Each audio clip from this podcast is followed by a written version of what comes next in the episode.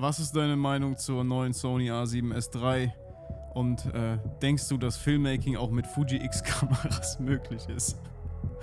Das und mehr in der heutigen Folge, aber erstmal ein bisschen Mucke machen, oder? R5 Overheat, Warnung auf dem Display 30 Fotos und die Scheiße überhitzt, ey 4000 Euro, ja, ich glaub, das ist ein Witz, ey Ja, ja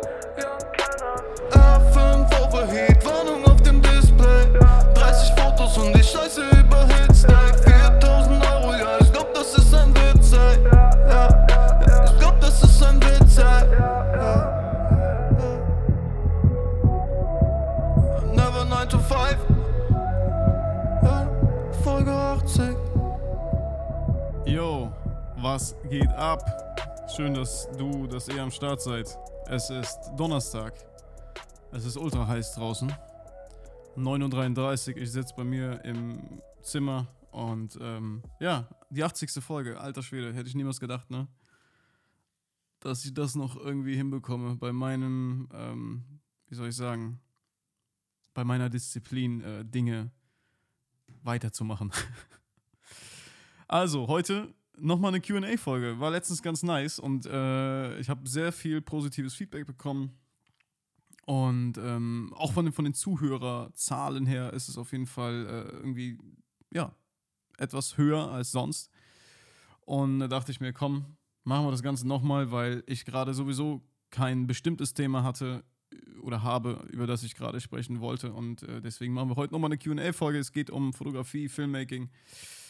Ähm, ja, natürlich auch um Kameras, auch wenn ich ungern lange oder ja, oder lange Gespräche über, über Equipment führe. Ähm, es ist ja trotzdem einiges passiert und einiges wurde vorgestellt und kommt gerade raus und daher reden wir natürlich auch über die R5, über die Sony A7 III, äh, A7S3, so. Äh, und noch ein paar andere Fragen, die ich bekommen habe. Bevor wir loslegen, der Hinweis, Freunde, dass ihr immer noch die Möglichkeit habt, diesen Podcast ähm, kostenlos zu supporten, zu unterstützen, indem ihr einfach auf Apple geht und eine scheiß Rezension da lasst, Mann. Ist das so schwer? Kleiner Spaß. Ähm, Wäre cool, wenn ihr das macht. Wäre cool, wenn ihr eine Folge in euren Stories teilt. So äh, bekommen wir ein bisschen mehr Reichweite und, und erreichen vielleicht noch den ein oder anderen Landscape-Fotografen mehr. Ja, ja, ähm, oh, ach ja, genau, es gibt noch Patches, Leute. Auf never9to5.de gibt es äh, immer noch ein paar Patch-Packs und ein paar einzelne Patches. Ähm, ich verschicke die, verschicke die auch übrigens selbst, das heißt, die sollten spätestens nach ein, zwei Tagen bei euch sein. Und äh, so könnt ihr vielleicht äh, euren, euren Camera-Backpack ein bisschen aufpimpen und äh, die Message in die Welt raustragen. So, jetzt legen wir los. Also, natürlich die, die, die meistgestellteste Frage tatsächlich. Und ich kapiere, also ich verstehe es immer noch nicht so ganz, warum Leute so einen großen Wert darauf legen, von mir zu hören, ob ich eine Kamera gut finde oder nicht. Das ist mir, also klar, das, das, das kenne ich von damals, als mit der Sony A6300 bei mir losging und so weiter. Und ich kann es auch verstehen, dass wenn jemand ähm, neu im Game ist quasi und sich eine hm, semi-professionelle Consumer-Kamera wie jetzt die Sony A6300 oder A6500 ähm, kauft, dass er natürlich auf Hilfe von außen angewiesen ist und dass es dann cool ist, dass es Leute gibt, die Tutorials machen oder, weiß ich nicht, durch einen meiner kleinen Videos damals inspiriert worden sind, ähm, sich vielleicht dieselbe Kamera zu kaufen, auch wenn Sony die Wichser sich in den ganzen Jahren nicht ein einziges Mal bei mir gemeldet haben. Ich wette mit dir, ich habe mindestens durch meine Videos, oh, das soll nicht arrogant wirken oder so, aber das ist halt, das sind Facts, ja. Ich habe mindestens 5000 Einheiten verkauft. Also durch meine Videos wurden mindestens 5000 Einheiten verkauft, da bin ich mir sowas von sicher. Und nie, weißt du, ich will kein Geld oder so, nein, aber wenigstens mal eine Nachricht, so, ey, Chris, cool, dein Video von Dolomiten, was weiß ich was hast nicht Bock, mal hier ein neues Objektiv zu testen, musst es zwar leider zurückschicken, aber wenn du Bock hast, hier, probier das doch mal aus. Nichts in den ganzen Jahren. Diese Ficker. Wenn ihr jetzt denkt, ich wäre deshalb zu Canon gewechselt, dann habt ihr auf jeden Fall einen am Sender. Denn das ist nicht so. Natürlich nicht. Canon hat mir auch noch nie was geschickt und Canon hat auch keine Kooperation mit mir.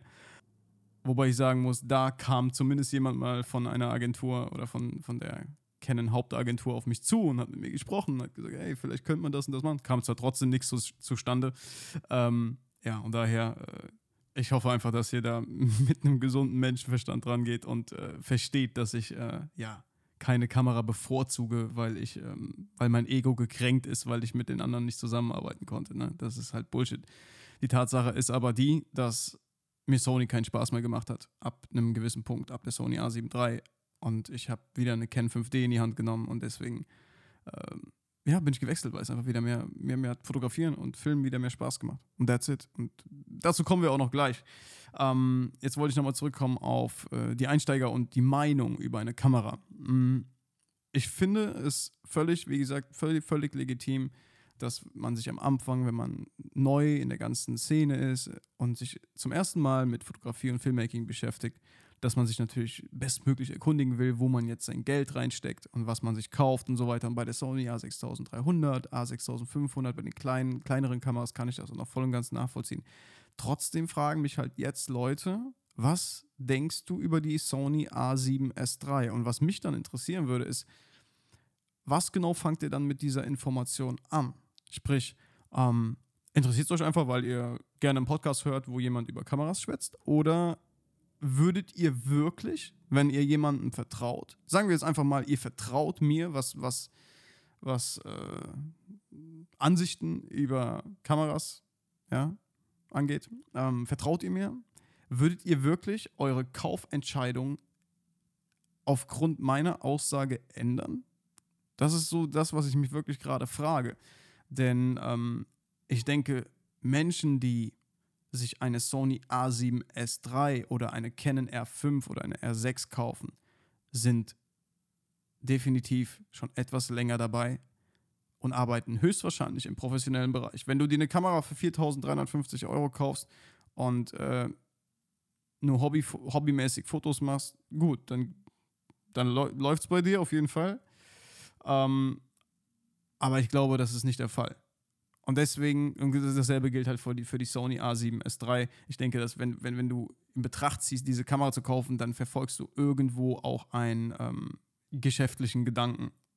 Sprich, du ja, bist halt Fotograf oder du drehst Kurzfilme, du drehst Imagevideos, Werbeclips, was auch immer. Oder zumindest machst du Content für Social Media und verdienst schon irgendwie ein bisschen damit dein Geld. Und deswegen wundert es mich so, dass das so viele Leute von mir hören wollen, weil ich halt auch kein, ich bin kein Experte für irgendwelche Specs, mich juckt der ganze Scheiß nicht. Der Elias saß jetzt zum Beispiel jetzt die Tage hier, äh, vor, vor zwei Tagen äh, saßen wir hier im Garten und äh, die neue Woche, äh, ja, hat gerade gestartet. Und äh, wir haben uns schon so gedacht, ja, kriegen wir jetzt einen R5 und so weiter, ne? Weil ich hatte halt was vor. Wir haben halt vor, am Wochenende ein Musikvideo zu Young Sonys ähm, 12-Bit Raw zu drehen. Und, hat, und der Elias hat eine ganz, ganz coole Idee im Kopf gehabt und so. Und ähm, er erzählt und erzählt und dann zeigt er mir Videos und dann der, der hat sich wirklich die letzte Woche pausenlos nur Videos über die, äh, über die R5 reingezogen und mit dem Overheating und das und dies und das und das, das mache ich nicht, weil, weil es mir keinen Spaß macht. Also was bringt es mir? Ich habe hab die Kamera gesehen und habe gemerkt, okay, geile Hybridkamera, kann alles, was ich will und noch mehr. Überhitzt, okay, musst du selber ausprobieren, ob es für dich klappt. Aber im Endeffekt ist es genau das, was du haben willst, in einem einzigen Body. Perfekt. Kostet scheiße viel Geld. Okay, ist halt so, legst du einmal hin. Dafür hast du vielleicht erstmal eine Zeit lang Ruhe. Ob sie brauchbar ist, kann ich nur sagen, sorry, und da verlasse ich mich auf keinen, egal wie gut er im Internet, äh, weiß ich nicht, davon erzählt, dass das und das so ist und dass ein Peter McKinnon darauf vloggt und dass ein Gerald Andan mir irgendwelche, äh, ja, Technik-Specs vorliest oder was auch immer. Das, das, das sind, ey, kein, no front, ne? Kein, kein Diss oder so. Alles cool. Die machen, die sind fleißig und die laden wenigstens was auf YouTube hoch, ja. ähm, aber ich verlasse mich nicht darauf. Ich habe die Kamera gesehen, gesagt, das ist was für mich. Und ich hoffe, ich bekomme sie bald. Und dann kann ich rausfinden, ob es passt. Oder ob sie wirklich so schlimm überhitzt, dass die Arbeit damit nicht möglich ist. Und dann geht sie halt weg, dann geht sie auf eBay Kleinanzeigen oder weiß ich nicht, oder wird sonst wo verkauft. Aber dieses übertriebene, ich ziehe mir 100 Millionen Videos rein über wie diese Schraube an dem Gehäuse befestigt ist und um nochmal zu hören, dass sie überhitzt, weiß ich nicht, Alter. Da ist mir meine Zeit dann irgendwie, wie soll ich sagen, nicht so kostbar, aber ich, ich mache halt dann lieber Dinge, die mir wirklich Spaß machen und das macht mir halt gar keinen Spaß. Und deswegen wundert es mich, dass mich doch so viele Menschen immer fragen, ey, was hältst du davon und davon? Denn ich bin nicht derjenige, der sich da halt äh, so krass ähm, in die Tiefe stürzen kann, weil es mich halt nicht juckt. Und äh, deswegen mein Tipp, schreibt dem Elias, Elias Diebold auf Instagram, der liebt es, diese Geek Talks zu führen. Und weiß ich nicht, hin und her zu diskutieren und sich äh, Worst-Case-Szenarios auszumalen. Alter, der hat direkt, ist der so in seinem Film. Also schreibt dem Elias, der liebt es genau, das zu tun. Aber trotzdem werde ich euch heute auf Nachfrage halt mal erzählen, was ich denke und, und auch was ich von der A7S3 denke. Und ähm, ja, ich würde sagen, wir legen auch los, wenn wir schon bei dem Thema sind. Also, mich haben, Moment, eins, zwei.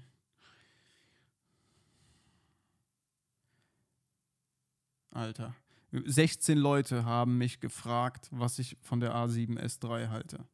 Okay, also, geile Kamera. Kann mehr als jede Kamera zuvor. Genau wie alle anderen Kameras, die rauskamen. nee, krasse Kamera. Sie haben endlich was an den Farben gemacht. Ich glaube, dass ähm, sie jetzt das Venice Color Profil quasi drin haben. Das heißt, ähm, ja, wir haben nicht mehr diese bekannten, fiesen Sony-Farben, die wir von den Consumer Camps kennen, also von der A7 III und Vorgängern.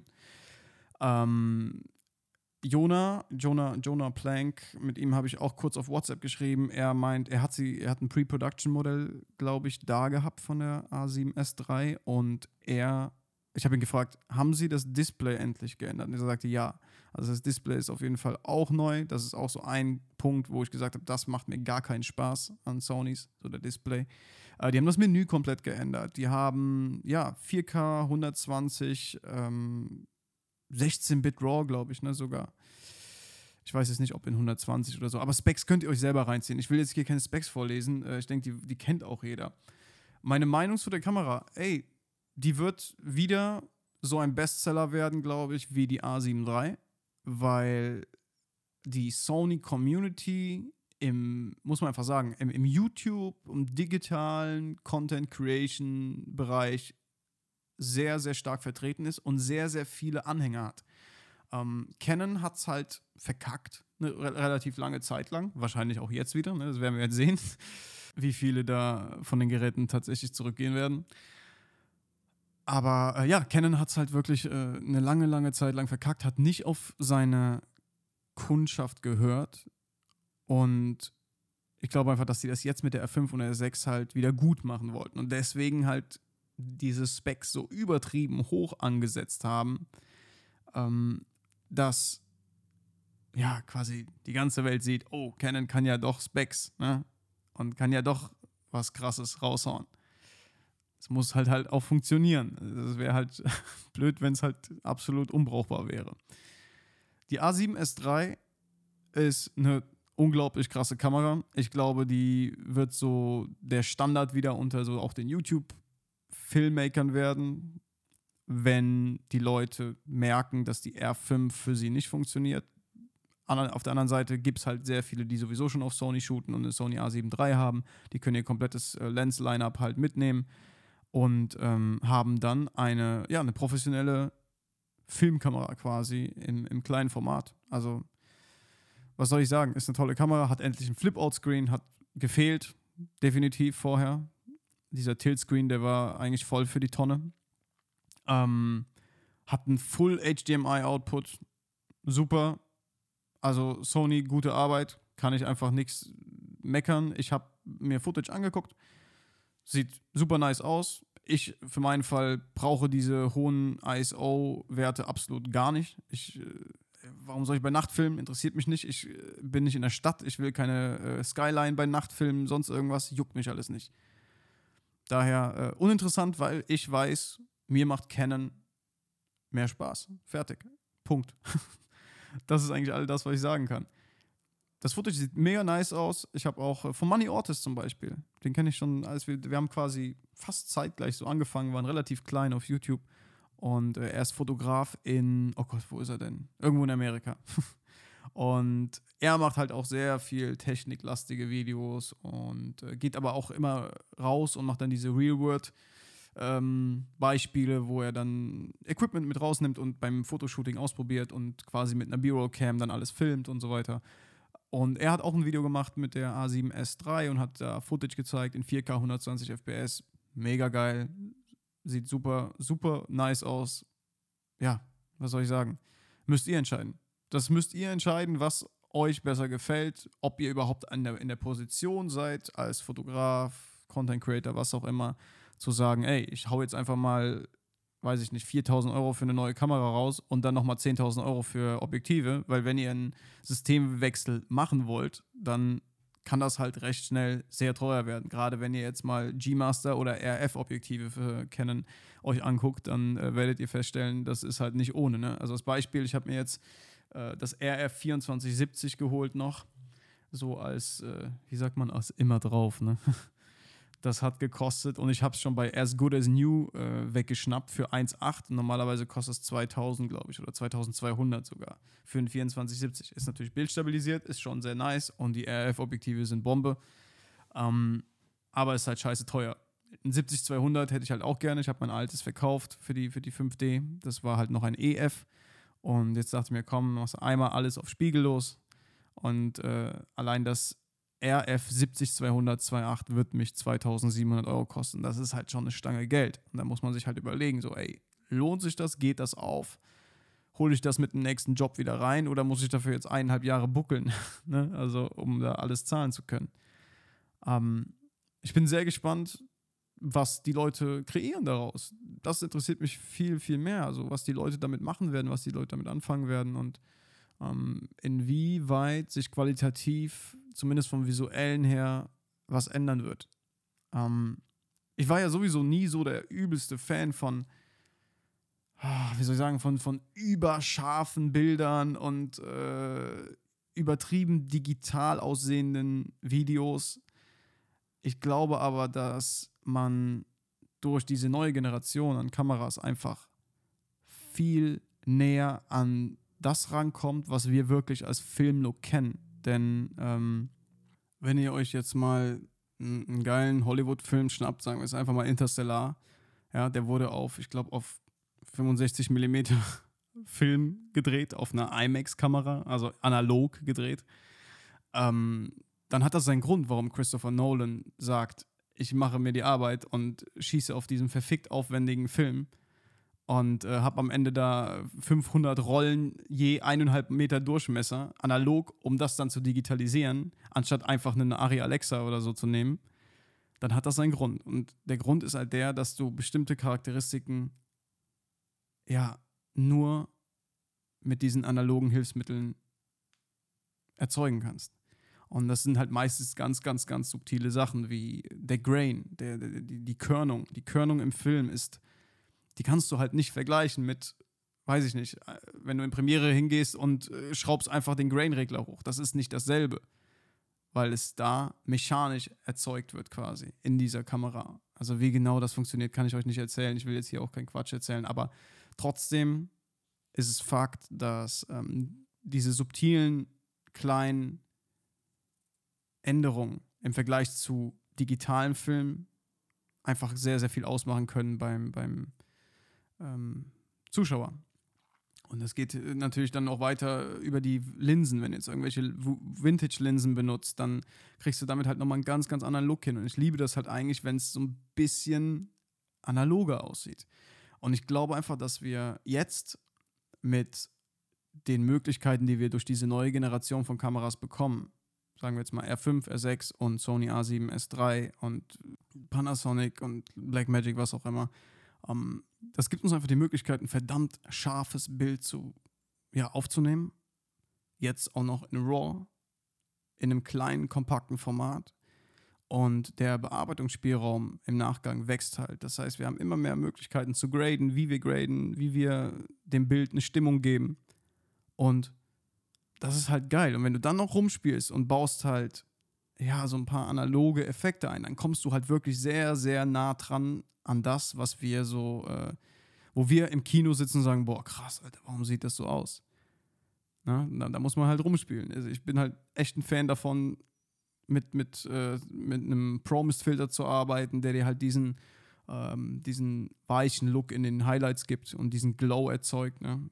Und ähm, das sorgt schon mal davon, dafür, dass ein bisschen von diesem Digitalen weggenommen wird und ein bisschen, es, also es wird organischer, das Bild wird organischer und dann kannst du mit Grain arbeiten und das sieht halt super krass aus, wenn du wirklich, sagen wir jetzt mal, ein 8K oder auch ein 4K-Bild hast mit, mit 10-Bit oder 12-Bit Farbtiefe, ja.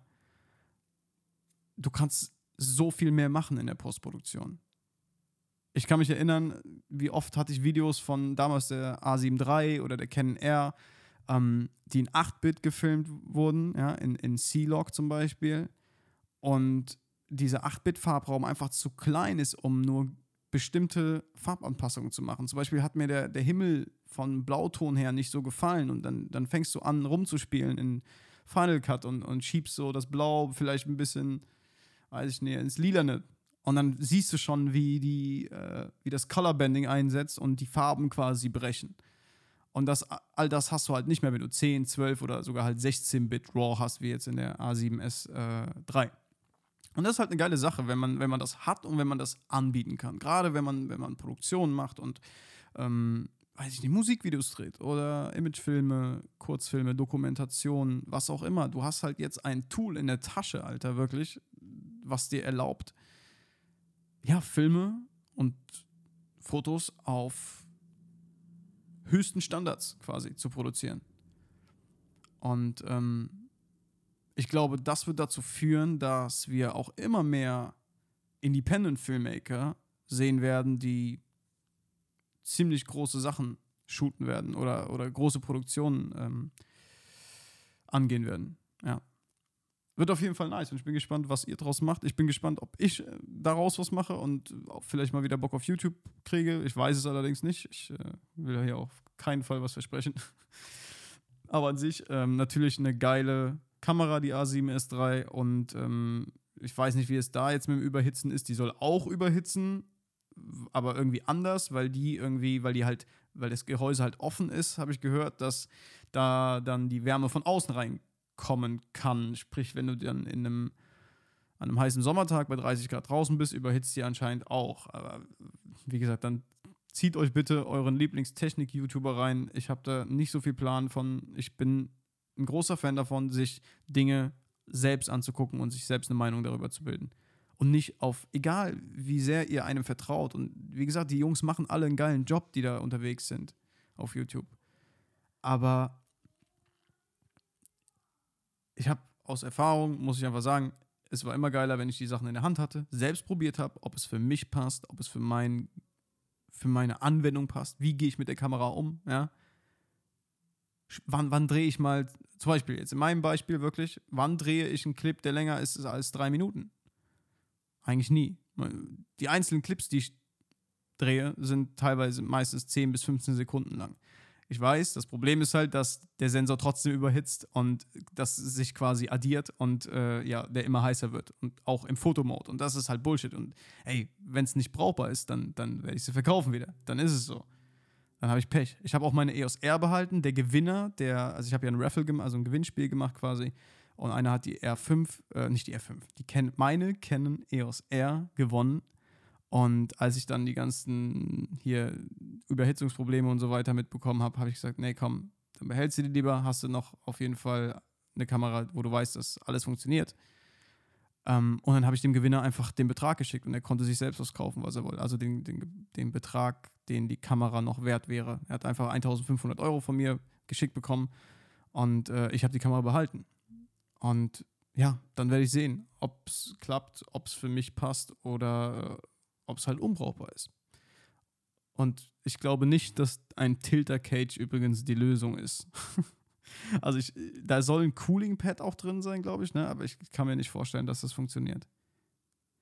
Was funktionieren würde, und ich glaube, da gibt es auch, das hat der Elias mir schon ganz stolz gezeigt, dass irgendwie Canon schon ein Patent sogar angemeldet hätte, für einen Adapter, der quasi einen integrierten Fan hat. Also, ne, wie so ein Und das, das Dumme aber daran ist, dass es ein EF zu RF-Adapter ist. Das heißt, du kannst deine RF-Linsen nicht nutzen mit dem Adapter. Keine Ahnung, ob das stimmt und ich weiß auch nicht, wo es her hat. Er ist da ganz tief im Rabbit Hole drin. Ähm, wie gesagt, schreibt dem Elias auf Instagram, der liebt es, witzig, mit euch äh, diese, diese Talks zu führen. So, bevor wir weitermachen, äh, kurz mal Werbung in eigener, in eigener Sache. Ähm, ich habe ein paar neue LUTs erstellt und die sind ja, muss ich einfach sagen, die sind schon verdammt geil. Und zwar äh, für die R5, für die R6. Aber die funktionieren natürlich auch mit allen anderen Kameras. Sprich, ihr bekommt 8 LUTs für Log-Footage und 8 LUTs, also dieselben Looks, nochmal für Rec 709-Footage. Und das hat den Vorteil, dass ihr quasi euer Log-Material oder euer Cine-Material erstmal in den Rec 709 Farbraum konvertieren könnt und dann einfach diese Looks draufpacken könnt. Und ähm, ich bin mega begeistert. Ich bin ohne Scheiß, also ich habe sehr, sehr lange rumprobiert und habe mir Test-Footage von, wie heißt der denn, Mock Filmmaker geladen, von diesem Mädel da mit dem Hut am Strand und noch ein paar andere Clips, auch in 8K und so weiter und habe ganz, ganz viel rumprobiert und bin echt sehr, sehr happy mit dem Ergebnis. Und äh, ja, also wenn ihr mich supporten wollt, äh, und ein paar neue geile Looks haben wollt, die ihr entweder als finale Looks oder wirklich als ähm, Base Grade quasi nutzen möchtet, dann äh, schaut im Shop vorbei. Unter store.christianmartigrad.com findet ihr jetzt das R5, R6 äh, LUT-Pack. Und ähm, ich habe gestern auch 50 Leuten ein LUT zur Verfügung gestellt, kostenlos, damit ich ein bisschen Feedback bekomme und so und äh, arbeite das jetzt noch ein bisschen aus, aber bin im Grunde genommen schon sehr, sehr happy damit. Und ähm, ja, also schaut vorbei und ähm, vielleicht äh, hilft euch das äh, ein bisschen näher zu dem Ergebnis zu kommen, das ihr euch wünscht in euren Aufnahmen. Also, weiter geht's. Alex fragt, wie setzt man Preise für Musikvideos an? Kleine Musiker haben ja nie Geld. Ja, das stimmt. Die Künstlerszene ist äh, nicht so einfach, wenn es darum geht, dass du Geld verdienen möchtest. Ähm, Habe ich auch selber schon mitbekommen. Elias zum Beispiel filmt ja auch viel für, für Musiker und macht Musikvideos. Er hat äh, das Glück, dass er allerdings mit, ähm, ja, mit Universal zusammenarbeitet auch und äh, da halt, da gibt es halt schon mal Budgets. Gerade wenn man neue lokale Künstler am Start hat, die ein Musikvideo drehen wollen, dann hat, haben die meistens keine Kohle. Ich empfehle halt keinen. Also, es ist natürlich eine coole Sache, um dir jetzt ein Portfolio aufzubauen, wenn du sagst, okay, du willst von null starten. Und äh, deswegen schnappst du dir mal fünf Künstler und sagst denen, ey, ich drehe dir ein Musikvideo für lau oder für 200 Euro. Kann, kann hilfreich sein, definitiv. Aber ähm, ja, wenn es um wirklich die, also richtige Produktion geht, ist es eine schwierige Sache, da anständige Preise zu verlangen, denn es kommen halt immer mehr Leute um die Ecke, die halt gut sind in dem, was sie tun und mit einer Kamera umgehen können und auch geilen Scheiß produzieren, aber halt ihren Wert nicht wirklich kennen. Und dann findet halt wieder dieses Preisdumping statt. Und ich habe Preise gehört von Leuten, die für Künstler wie Casey Rebel, Capital Bra, was auch immer, Musikvideos gedreht haben, wo ich wirklich vom Stuhl gekippt bin. Weil ich mir dachte, wie zur Hölle kann man so günstig sein, wenn man für so einen Künstler arbeitet, wo ein, ein riesen dahinter steht. Und ja, Universal, Warner Music, wer auch immer, je nachdem, wie groß der Künstler ist, die haben das Geld. Aber selbst die geben es nicht aus, wenn da halt einer um die Ecke kommt, der es geil macht und günstiger ist. Und das ist immer ganz schwierig. Deswegen, ähm, ich kann dir auf jeden Fall eine Folge von mir ans Herz legen, und zwar die mit Marvin Ströter, äh, mit Mervle.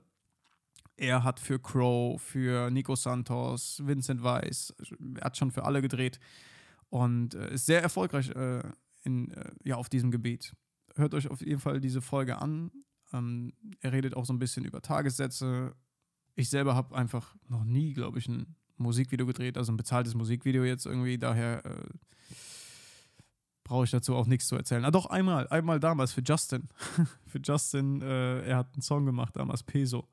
glaube ich, oder Peso Gang oder so. Und äh, da haben wir ein Musikvideo gedreht. Das äh, war aber auch so halb freundschaftlich und ich habe ein, ein bisschen Geld dafür bekommen. Aber ich bin ehrlich, wenn ich jetzt, wenn jetzt jemand zu mir kommen würde und sagen würde, ey, dreh mir ein geiles Musikvideo und wir brauchen, weiß ich nicht, zwei, drei Tage am Set, plus zwei, drei Tage im Editing, plus Korrekturschleifen, plus das Ganze drumherum, dann würde ich nichts unter 5.000 bis 10.000 Euro machen. Da wird es anfangen. Definitiv, ja. So, weiter geht's. Himaen fragt, wenn du unbedingt fotografieren willst, aber nicht weißt was, was machst du? Schnapp ich mir einen Hund, schnapp mir die Kamera, gehe raus in den Wald und fotografiere irgendwas. Also meistens ist es dann schon eher so, dass ich eine konkrete Idee habe irgendwie.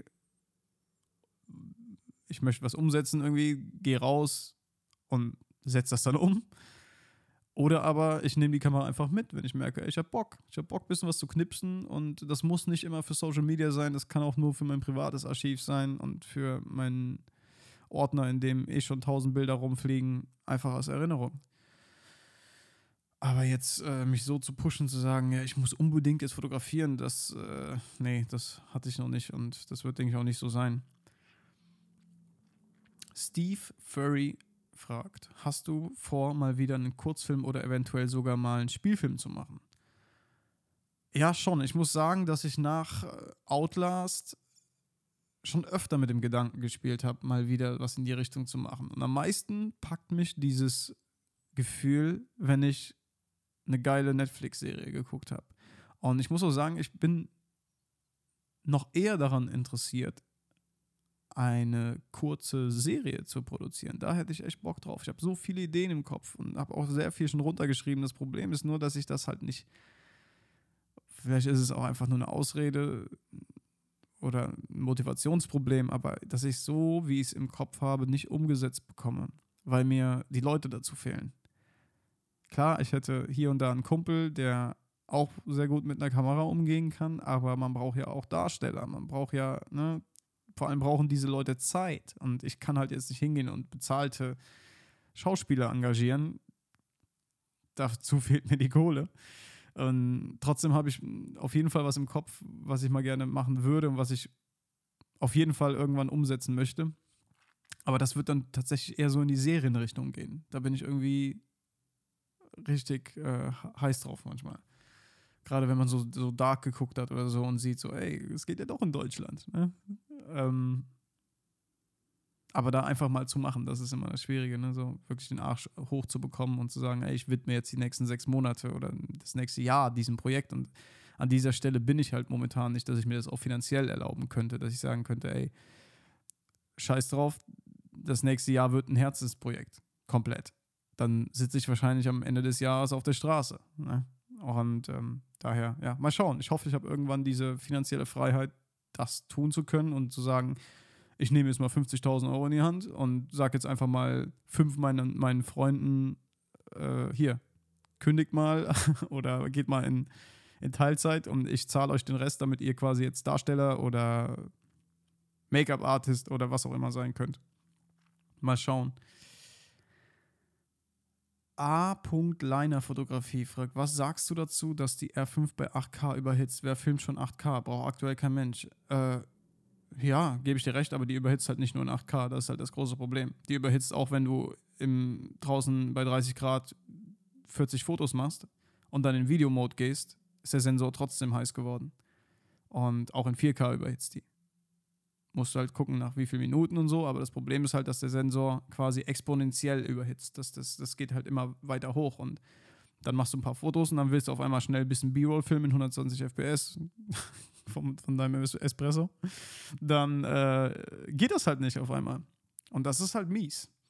Und wer, also klar, 8K brauchst du nicht. Nein, es ist aber halt geil, was den kreativen Freiraum angeht, weil du, wenn du wirklich in 8K filmst, dein Framing halt komplett im, in der Postproduktion verändern kannst. Und du kannst reinkroppen. Einfach so, ohne Qualitätsverlust. Ich habe mir gestern auch von diesem, wie ist der denn, Mock Filmmaker, habe ich mir 8K-Footage geladen.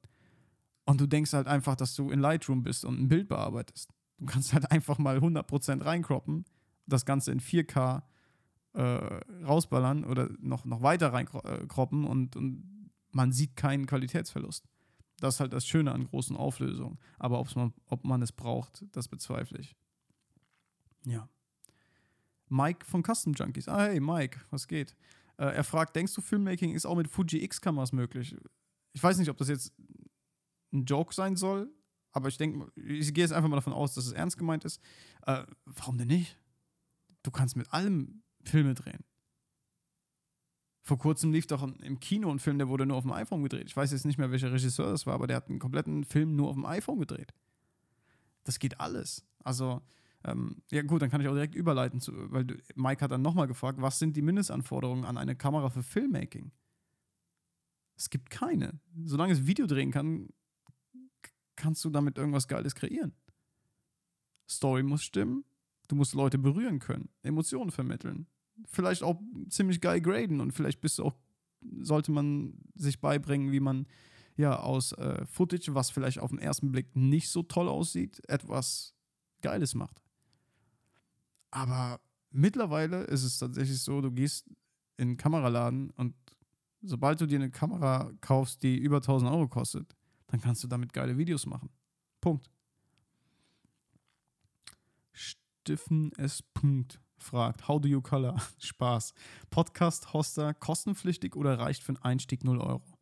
Äh, ich kann euch erzählen, wie ich es mache. Ich nutze Anchor.fm. Das ist ein Service, der vor kurzem von Spotify gekauft wurde und dir ja, erlaubt, komplett kostenlos deinen Podcast zu hosten.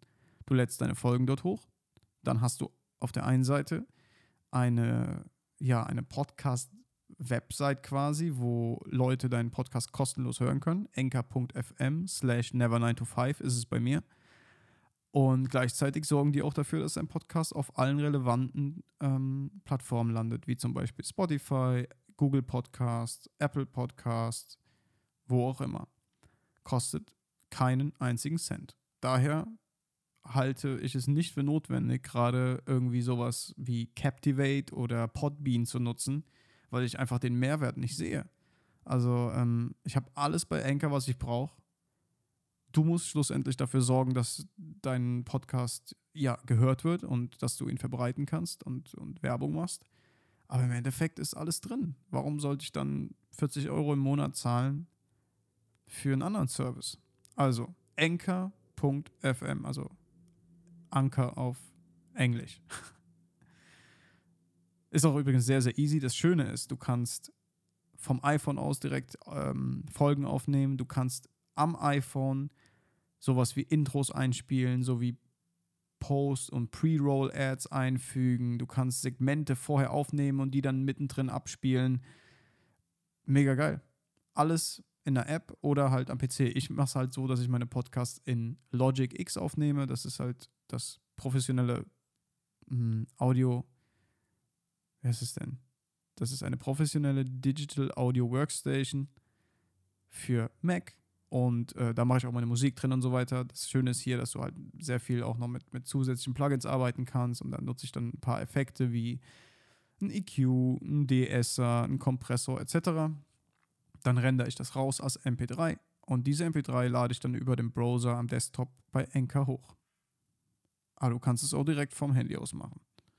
Ist auf jeden Fall sehr nice und einfach. Nico Schulz fragt: Fährst du Fahrrad? Was, Alter?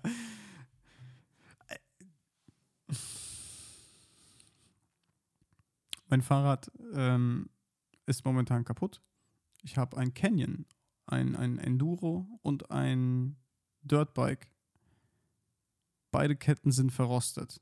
Und ich habe mir fest vorgenommen, das diesen Sommer zu fixen. Habe es nicht auf die Kette bekommen. Ho, ho, ho. Ja. Micha Siebert fragt, wann verrätst du uns dein Pizzateig und Soßenrezept? Habe ich doch schon lange. Also erstens, du findest die Folge ähm, Danny's Table auf YouTube wenn du mal, warte, ich schau mal gerade parallel, ja, wer das noch nicht gesehen hat. Der Danny war ja hier, der kommt aber übrigens am Wochenende auch und eventuell bringt er am Freitag eine R5 mit, wenn wir Glück haben. Und dann können wir unser Musikvideo drehen, weil der vielleicht einen Händler hat, der noch eine über hätte. So, ich sehe gerade, der hat die Folge noch gar nicht hochgeladen. Das heißt, mein Pizzarezept findet ihr irgendwo in den 80 Folgen des Podcasts. Ich weiß gerade echt nicht mehr wo, aber ich habe es äh, irgendwo erzählt. Tut mir leid. So, wir machen weiter. Ähm, Moritz Bach fragt, ich mache nächstes Jahr das Abitur. Tipps für eine Ausbildung, Studium im Medienbereich. Puh, äh, haben wir auch schon oft drüber gequatscht. Ich persönlich bin jetzt nicht so der Fan von einem Studium. Immer noch nicht. Natürlich, in manchen Bereichen ist es unumgänglich, aber ich glaube, im kreativen Bereich macht es wenig Sinn. Du kannst dir all das, was, für, was du für die Praxis brauchst, um krasser Typ zu werden und geilen Scheiß abzuliefern, kannst du dir selbst beibringen. Du hast YouTube, du hast das Internet und ähm, du musst einfach den Arsch hochbekommen und diese Eigendynamik entwickeln, um dir selbst die Dinge beizubringen, die dir wichtig sind. Wenn du aber unbedingt eine Ausbildung oder ein Studium mh, mm, machen willst, würde ich ganz ehrlich, aber das ist auch nur aus meiner Erfahrung heraus, weil ich da drin so verkackt habe, würde ich tatsächlich BWL vielleicht mal studieren. Einfach nur, um dieses Wirtschaftliche abzudecken. Es ist halt klar, viele machen es einfach nur, weil sie nicht wissen, was sie sonst studieren sollen. Aber ich glaube, das hilft. Das, glaub, das hilft dir schon irgendwo im, im Berufsleben, gerade als Selbstständiger, kann es nicht schaden, ähm, BWL studiert zu haben. Und wenn es nur nebenbei ist. Wenn du jetzt sagst, im Medienbereich, puh, du kannst natürlich auch Film studieren, wenn du, das, wenn, wenn du sagst, das ist dein, dein Herzenswunsch und du willst später auf jeden Fall irgendwo in die Richtung gehen. Du kannst Film studieren, da gibt es natürlich auch toll, total krasse Unis, die irgendwie ein paar Tausender im Jahr kosten.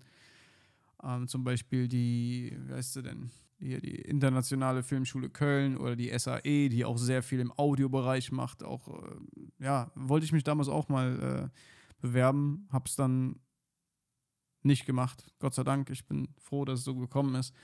Ähm, ja, ist, ist relativ schwierig. Also ich glaube, dass man ganz schnell sehr viel Zeit auch mh, mm, nicht verliert, aber falsch investiert, wenn man sich einfach in irgendwas reinstürzt, wo man sagt, oh ja, das passt schon so, so nach dem Motto. Und äh, aus eigener Erfahrung weiß ich halt, dass ich allein in dem halben Jahr nach der Schule, als ich mich selbstständig gemacht habe, in dem halben Jahr habe ich mehr für die Praxis gelernt als in zweieinhalb Jahren auf der Fachhochschule für äh, zum Medienassistenten. Was mir dort beigebracht wurde, war unbrauchbar. Zum größten Teil. Trotzdem war es eine Erfahrung und das hat auch wieder mit eingespielt. Und das hat natürlich dann auch dahin geführt, dass ich erstmal sagen konnte, okay, ich will was selbstständig machen. Ne? Das, also Erfahrungen wirst du so oder so machen und du wirst so oder so auf die Schnauze fallen und daher, ja, schwierig. Bin ich vielleicht auch der, der falsche Ansprechpartner für. So. Dexter Designs fragt, deine Erfahrung mit dem Zeichnen auf deinem, auf deinem iPad. Genau. Mega geil. iPad Pro will ich ohne Scheiß nicht mehr äh, missen so, so geil, wenn du den Apple Pen dazu hast und dann den Procreate oder Illustrator. Kannst du einfach so geilen Scheiß machen und äh, auch für die Uni, ja, glaube ich einfach, äh, dass es äh, ein sehr, sehr geiles Tool ist, um äh, Skizzen anzufertigen oder gerade wenn du jetzt in die Designrichtung gehst, dass du direkt ähm, ja, während der Vorlesung anfangen kannst, da rumzuscribbeln und so. Es ist mega fett auf jeden Fall. Und dann kann ich euch noch eine Sache empfehlen, die äh, nicht gesponsert an dieser Stelle. Die nennt sich Paperlike. Das ist eine, ein Anbieter, der macht Folien fürs iPad Pro. Die klebst du drauf und dann fühlt sich das Zeichnen an wie auf Papier. Das ist mega, mega geil. Die Oberfläche wird natürlich ein bisschen matter und die Spiegelungen werden rausgeholt. Diese Brillante geht quasi verloren. Aber wenn du überwiegend am Zeichnen bist auf dem iPad, hol dir diese Folie. Die kostet eigentlich 30 Euro oder so. Paper-like heißen die. Das ist echt fett. Ja. Goran fragt, was hältst du von Landschaftsfotografie mit dem Smartphone? Hm. Ich halte halt generell nicht so viel oder nicht mehr so viel von Landschaftsfotografie, egal ob mit dem Smartphone, Smartphone, einer teuren Kamera oder mit deinem Taschenrechner.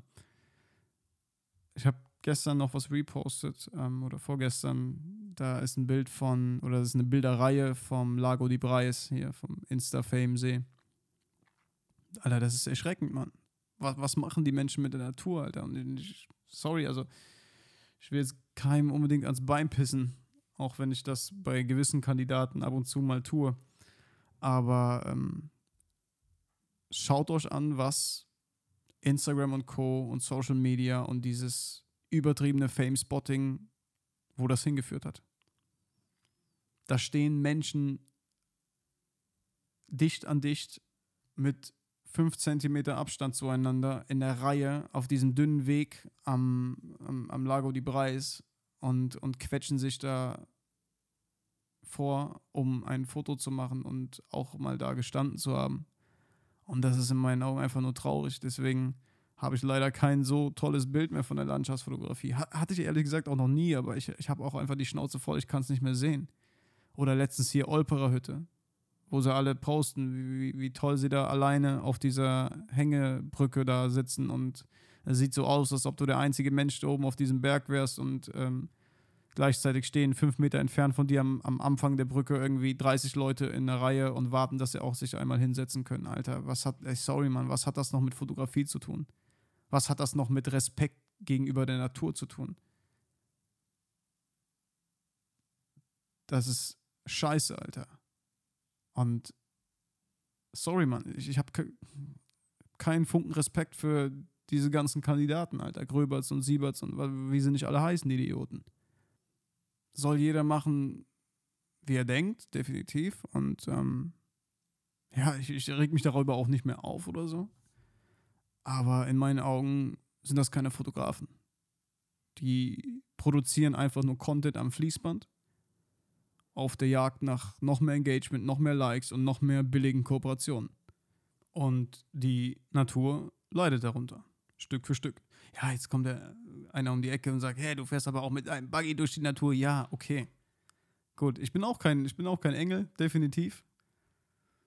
Aber was das angeht, glaube ich einfach, dass man eine gewisse Verantwortung mitbringt, weil man so viele Menschen erreicht. Und wir sehen ja, wo es hinführt. Ne? Also als Beispiel, ich fahre jetzt einmal durch das Feld oben, ja. Da kommen aber dann nächste Woche keine 200 Leute hin, die auch mit dem Buggy da durchfahren. Jetzt posten aber 20 der größten deutschen Landscape-Fotografen, in Anführungsstrichen, ähm, posten dasselbe Kackbild vom selben Scheiß-Spot und diese Bilder verbreiten sich und die gehen viral und die gehen viral und immer mehr Leute sehen das und immer mehr, mehr Leute wollen dahin. Ich weiß noch, ich war auch einmal am Lago di Breis, weil wir in den Dolomiten waren und ich wollte diesen See sehen. Nein, ich habe nicht diesen verfickten Shot am, am Ufer mit dem Boot gemacht. Nein. Ich wollte diesen See sehen. Ich hab, war mit Sansa am Planschen, beziehungsweise Sansa war am Planschen, mir war es zu kalt. Ähm, und wir sind einmal eine, eine Runde gegangen um diesen See. Und das war 2018. Und da waren allerhöchstens sieben, acht Leute. Und jetzt habe ich diese Bilder gesehen und bin vom, vom Stuhl gefallen, Alter. Und ihr könnt mir nicht erzählen, dass das an etwas anderem liegt, außer an der Tatsache, dass immer dieselben Scheiß-Spots so krass romantisiert und krass verschönert dargestellt werden auf Social Media und Leute das dann sehen, Leute, die vielleicht nichts mit Fotografie zu tun haben, die einfach nur der klassische Allmann-Prototyp sind und dann sehen, oh ja, den, da müssen wir hin, guck dir das mal an, hast du das schon gesehen auf Instagram und da fahren wir jetzt hin. Ist ja auch deren guten, gutes Recht, ne? Aber im, also kollektiv gesehen ist es halt scheiße für die Natur. Was meinst du, wie das Wasser in fünf Jahren aussehen wird in diesem See? Das wird nicht mehr so türkis sein, Alter. Da musst du aber die Luminanz in Lightroom aber hochschrauben. Garantiere ich dir. Und das, das, kann ich halt einfach nicht dahinter stehen. Und deswegen distanziere ich mich halt auch immer mehr so von, von Landschaftsfotografie. Ich fotografiere das, worauf ich Bock habe. Und ja, klar, es beinhaltet viel draußen sein. Und ich habe, denke ich, auch noch nie ein Foto von drinnen oder so hochgeladen. Weil ich einfach gerne draußen bin. Aber ich halte einfach nichts von diesem scheiß Fame-Spotting, Mann. Und deswegen, sorry, wenn du, wenn du nur fotografierst, Moment, ich suche gerade hier mal die andere. Ich hatte eben noch eine Frage, die dazu gepasst hat. Ah, genau, hier, Snyder hat gefragt. Wo siehst du die Fotografie in zehn Jahren? Wird es noch Secret Spots geben? Ich denke mir so, Alter, allein das in einem Satz zu nennen, ist eigentlich äh, traurig. Was hat denn, also das ist keine Fotografie für mich, wenn du einen Spot brauchst, um zu fotografieren. Weil dann reproduzierst du einfach nur das, was jemand anderes schon getan hat. Klar, du kannst da hingehen und sagen, ja, ich äh, äh wähle jetzt aber einen anderen Winkel oder so. Aber im Endeffekt, wenn du ehrlich zu dir selbst bist, Alter, warum fährst du zu einem Fame-Spot und machst ein Bild davon und lädst es auf Social Media hoch? Weil du dein Ego pushen willst und weil du zeigen willst, wie schön dein Leben ist oder wie, wie toll du den Fame-Spot fotografiert hast oder dass du ihn besser fotografiert hast als jemand anderes und dass es super geil in deinem Feed aussieht. Wow, Alter. Das, nein, Mann, das ist. Das finde ich, ist einfach fernab von dem, was Fotografie sein sollte. Meine Meinung. Yes. So. Wir machen noch zwei Fragen und dann ist gut für heute. Ich will mal ein bisschen raus das Wetter genießen. Emil Rutz fragt: Deine Meinung dazu, dass die Canon R6 nur in IPB aufnehmen kann? ja mein Gott, die müssen ja schon irgendwie einen Unterschied machen. Die eine Kamera kostet 4.350 Euro, die andere nur 2.600. Und ähm, es reicht, selbst das, also 4K in IPB, ich glaube, die kann, die kann auch 10 Bit, glaube ich, ne? 10 oder 12, weiß ich nicht. Aber ähm, sei froh, weil sonst brauchst du äh, mindestens mal drei 1 Terabyte äh, CF Express Karten. Und ähm, ich wünsche mir einfach, dass die in der R5 auch noch ein, irgendwie ein kompressiertes RAW oder sowas einbauen per Firmware-Update in Zukunft. Das wäre nice, weil ähm, vielleicht würde das auch den Sensor davor bewahren, ständig zu überhitzen. Und ähm, mein Gott, selbst das IPB wird geil aussehen. Oder sieht geil aus. Ich habe, hab, denke ich, auch schon einen Clip gesehen. Also, ähm, mein Gott, ist ja klar. 2600 Euro, Alter. Denk mal nach, was du vor fünf Jahren für 2600 Euro bekommen hast. Nicht so eine Kamera. wird auf jeden Fall reichen. Für die meisten Leute, die Video machen. Selbst für mich wird es reichen. Vollkommen. Also, ähm, macht euch nicht so fest an diesen Dings. Probiert die Sachen aus. Leiht euch die. Oder seid dumm wie ich und kauft euch die und verkauft die dann mit Verlust.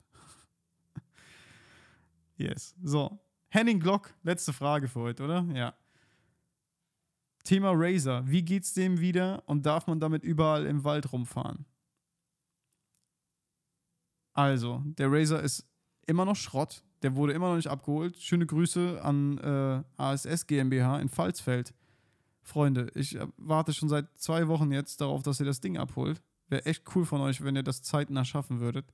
Ich würde gerne den Som Sommer noch ein bisschen nutzen. Ähm, ja, ist am Arsch, Reifen ist platt, Verkleidung am Arsch und ähm, ich hoffe, es wird bald alles gemacht. Und Natürlich, nein, du darfst nicht einfach so im Wald rumhacken mit 100 km/h da durchfetzen. Aber das Ding hat eine Loftzulassung. Sprich, so gesehen ist es ein Traktor. Das wiederum heißt, dass du eigentlich, in Anführungsstrichen, eigentlich darfst du auf landwirtschaftlichen Wegen fahren. Es gibt aber irgendwie noch so eine Art Zusatzklausel, die besagt, dass du halt diese landwirtschaftlichen Wege, die ihr alle kennt, das ist das rote oder das, der weiße Kreis mit dem roten Kringel drumherum, ähm, dass ihr diese Wege nur nutzen dürft mit einem Low-Fahrzeug, wenn ihr auch einen Grund habt, diesen Weg zu befahren. Sprich, ihr habt ein Feld oder ihr habt Ackerland oder ihr habt ein Stück Wald, was ihr beforstwirtschaften müsst oder irgendwie sowas in der Richtung. Und das ist halt immer so eine, so eine Grauzone, in der man sich bewegt. Ich hatte noch nie irgendwie Palaver mit irgendwie äh, Polizei oder Ordnungsamt oder so. Wenn nur mit äh, verbitterten Dorfbewohnern. Aber ansonsten muss man, ja, ich denke einfach die Natur ein bisschen respektieren. Zum Beispiel gerade war ja die Brumpfzeit, glaube ich, ne? Und ähm, viele Waldbewohner haben ihre Kids bekommen und, und neue, die, die, na, die Wildschweine haben ihre Frischlinge bekommen und ähm, da ist es halt wichtig, dass man keinen Radau macht im Wald. Und natürlich fahre ich dann nicht mehr durch den Wald. Und ähm, klar, ab und zu nehme ich mal einen Weg, aber selbst da hacke ich dann nicht mit 150 km/h da durch. Sondern fahre, wenn dann, so wie der Jäger es auch tun würde. Ja, in Schritttempo. Und äh, es gibt, auch wenn Deutschland nicht der perfekte Ort ist, um mit einem Side-by-Side wirklich Spaß zu haben, findet man immer irgendwo Wege, wo man auch wirklich mal brettern kann. Aber es ist halt schwierig. Ja, naja. So. Ich hoffe, ich konnte einige Fragen beantworten und ihr ähm, macht euch vor allem euer eigenes Bild, wenn ich jetzt irgendwie meine Meinung abgegeben habe hier zu etwas. Hört nicht nur auf mich oder auf andere, macht eine eigene Erfahrung. Und ähm, ah, hier haben wir noch einen Johann, das wollte ich auch noch genau. Ist der Stellenwert von Auflösung und Framerates bzw. Slow-Mo überbewertet? Voll, voll. Also ich benutze gar keinen 120 FPS mehr, auch äh, jetzt mit der R5. Vielleicht wird es ab und zu mal so einen kurzen, in einem Musikvideo zum Beispiel. Im Musikvideo kommt Slow-Mo halt schon geil. Aber jetzt in so einem YouTube-Video, wo du irgendwie am, am draußen bist und, äh, weiß ich nicht, ein kleines Outdoor-Video drehst, kann man mal machen, aber so, dass ich ein komplettes Video nur 120 FPS mache, das ist halt Bullshit, weil das halt, das lenkt halt nur von der Story ab, beziehungsweise, äh, wie soll ich sagen, lenkt davon ab, dass man keine richtige Story hat, vielleicht, was bei mir auch schon ganz, ganz oft der Fall war. Und ähm, ich glaube einfach, dass man mal wieder sich mehr trauen sollte, einfach auch in 25 FPS zu drehen oder 24 FPS. Und ähm, sich ein Beispiel nehmen sollte an richtig geilen Produktionen, Commercials, an Filmen. Ne? Da wird Slow-Mo halt partiell eingesetzt, um ein bestimmtes Gefühl zu erzeugen. Dark bei Dark, ne? also der Netflix-Serie Dark, finde ich das auch sehr, sehr geil. In der ganzen Folge gibt es keine Slow-Mo, aber fast am Ende jeder Folge kommt ein ultra geiler Song und dann geht diese, dann, dann, dann wirkt das so, als ähm, ob man so wirklich in der Vogelperspektive diese ganzen Charaktere sieht und dann sieht man nur Slow-Mos. Meistens so zwei, drei Minuten lang. Und äh, das ist halt geil eingesetzt. Ne? Aber ja, also es ich mit der Canon R hatte ich nur 60 Bilder die ganze Zeit und hat mir gereicht. Fuck it. Yes, so, das war's für heute. Ich äh, bin froh, dass ihr bis jetzt dabei geblieben seid. Ich habe noch was kommen. Wer, wer jetzt noch dabei ist, ja, der wird noch belohnt. Ich habe hier nochmal vom Brain Effect. Ich habe denen nämlich eigentlich ähm, zwei Platzierungen im Podcast versprochen. Also in einer Folge jeweils. Und letztens habe ich die zweite vergessen. Und deswegen haue ich jetzt hier vom Brain Effect ein Recover Hemp 10 Öl raus. Das kostet, glaube ich, 70 oder 80 Euro. Ähm, das ist ein sehr hochwertiges Premium-Hanföl plus Vitamin E, was zum Zellschutz beiträgt. Ähm, Gerade für, für Leute, die halt nachts mehr regenerieren müssen oder generell ein bisschen mehr Erholung brauchen, sei es physisch oder auch psychisch, kann das dazu beitragen, dass äh, ihr euch besser fühlt. Und ähm, da ich ja schon CBD-Öle habe, von, von, von der Zeit, die nicht so toll war, äh, dachte ich, hau ich das jetzt einfach hier raus. Und indem ihr könnt teilnehmen, indem ihr einfach, ja, diese oder irgendeine Podcast-Folge, die euch gefallen hat, in eure Story postet. Und das könnt ihr übrigens, für die, die es noch nicht wissen, auch so machen, dass die Leute direkt aus eurer Story heraus auf die Folge kommen. Und zwar geht ihr dann auf Spotify, auf eine Folge, klickt auf die drei Punkte, geht auf Teilen und dann könnt ihr Instagram Stories wählen. Und dann erscheint dann oben links in der Ecke, auch wenn ihr noch keine 10.000 Follower habt, ihr braucht keinen Swipe-Up-Link zu machen, erscheint dann links oben in der Ecke auf Spotify anhören. Und so könnt ihr quasi aus Spotify heraus direkt eine Folge in eurer Instagram Story teilen. Und unter allen, die ähm, die Story teilen, haue ich ähm, hier dieses Recover Hemp 10 Öl raus. Schaut auf jeden Fall mal vorbei bei www.brain-effekt.com. Die äh, ja, sind quasi der Hersteller für Performance Food und ähm, alles super kontrolliert, ähm, hergestellt in Deutschland in Zusammenarbeit mit Athleten und Ernährungswissenschaftlern. Auf jeden Fall mal abchecken. Und äh, ja, irgendeiner gewinnt dann hier dieses Recover Hemp 10 Öl und das Gewinnspiel endet, sage ich mal, in einer Woche. Genau. Also Donnerstag, nächste Woche, was ist es dann? Das müsste dann, schauen wir mal gerade, der 6. sein. Genau. Am 6. August 2020 endet das Gewinnspiel und ich gebe den Gewinner dann äh, einfach ja, dem schreibe ich dann. Oder den gebe ich in der nächsten Folge einfach bekannt. Machen wir es so, genau. Vielen Dank, dass ihr zugehört habt. Wenn ihr sonst Fragen habt, schreibt mir jederzeit. Ich äh, gehe jetzt mal raus, bisschen die Sonne genießen. Und ähm, schaut auch im, in meinem Store vorbei, store.christianmartegrad.com. Ähm, checkt das neue Lappack aus, egal ob ihr jetzt eine R5 habt oder nicht. Ich glaube, das wird einigen gefallen. Die Looks sind echt geil und ähm, damit, äh, also mit eurem Kauf supportet ihr mich und auch diesen Podcast. Wie gesagt, sonst bis auf zwei, drei Werbeplatzierungen, die wir bis jetzt hatten, habe ich mit diesen äh, 80 Folgen hier kein Geld verdient und das ist auch nicht äh, meine Priorität, was diesen Podcast angeht. Ich mache das, weil es mir Spaß macht, weil ich es liebe, meine Gedanken zu teilen und äh, über Dinge zu quatschen und einfach mal ein neues Medium zu haben, was fernab von visuell ist. Ja? Weil ich halt gemerkt habe, so, ey, ich stehe gerade halt nicht so gerne im Mittelpunkt und zeige mein Gesicht und stehe vor der Kamera. Und ähm, es tut mir einfach gut.